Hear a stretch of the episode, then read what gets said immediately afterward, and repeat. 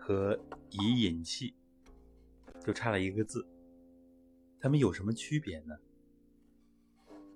这就是传统封闭性功法和现代的开放性的功法一个非常主要的区别。开放性功法它的科学之处也体现在这里。那么，什么是以领气呢？相当于，比如说我们领着一个小孩子，两三岁，在车水马龙的地方呢。我们始终要手把手的带着他，始终领着，不然的话他就会走丢。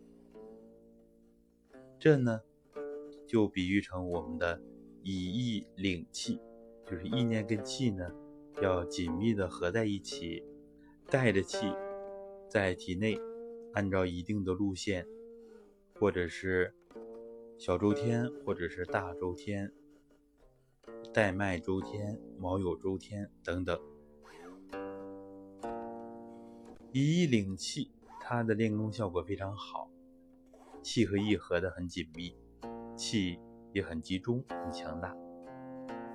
但是它有一个问题，就是没有老师在旁边指导的话，老师得帮着看着。比如说，意念不纯净。或者是意念引错了路，那就比较麻烦，啊，这就会出现所谓的偏差。怎么办呢？现在要把传统养生，把这个功法普及开来，让更多的大众受益。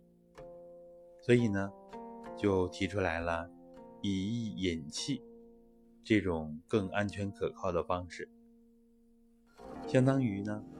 我们给气，给它一个起点，一个终点，然后中间的路程由它自己来完成。这样，气其实体内平时它大多数时候都能运行的很好。这样，人本身的一些自我调节的能力，啊，这个经络气机运行的就会很顺畅。所以呢。我们的功法当中，经常是用到了以意引气，比如说三心并站桩，三心并合归丹田，也就是头顶心向下归到丹田。具体的做法呢，就是想一下头顶，直接想丹田，不管中间的路线，气呢会自然按照正确的路线去。循行啊，去通畅。比如说捧气观顶法，以意引气，怎么样引气呢？直接想虚空，想到很远的虚空，然后想体内，中间的过程不去管它，这就是给气的一个起点和一个终点。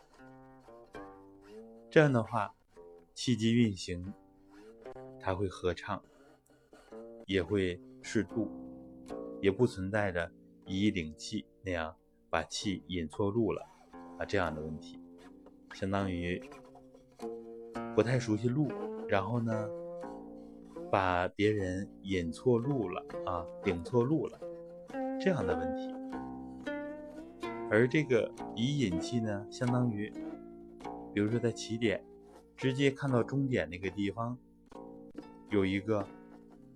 呃，地标式的建筑或者很高大的建筑，很远就能看到。比如说各个城市的电视塔，哎，我直接就告诉你终点在那里。这样呢，不管怎么走，它一定会走到那个终点，所以这样就不会有问题了。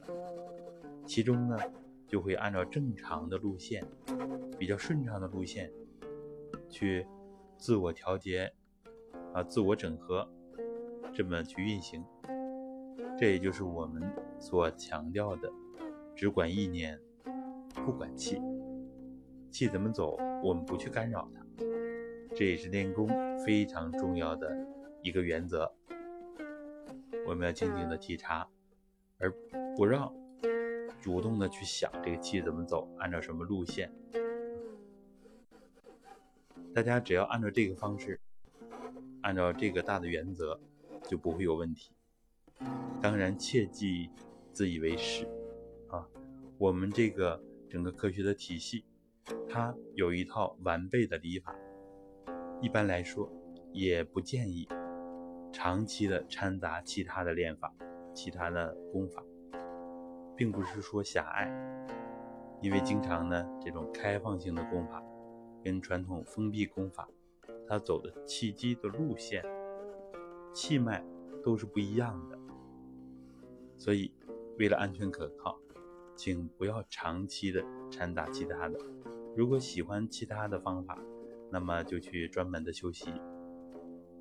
如果没有合适的老师啊，就自学的话，我觉得可以选择我们这套安全可靠、高效又直指本源的智能动工，还有一些完备的体系。好，我们这一课就到这儿。大家有问题，我们可以在课后交流。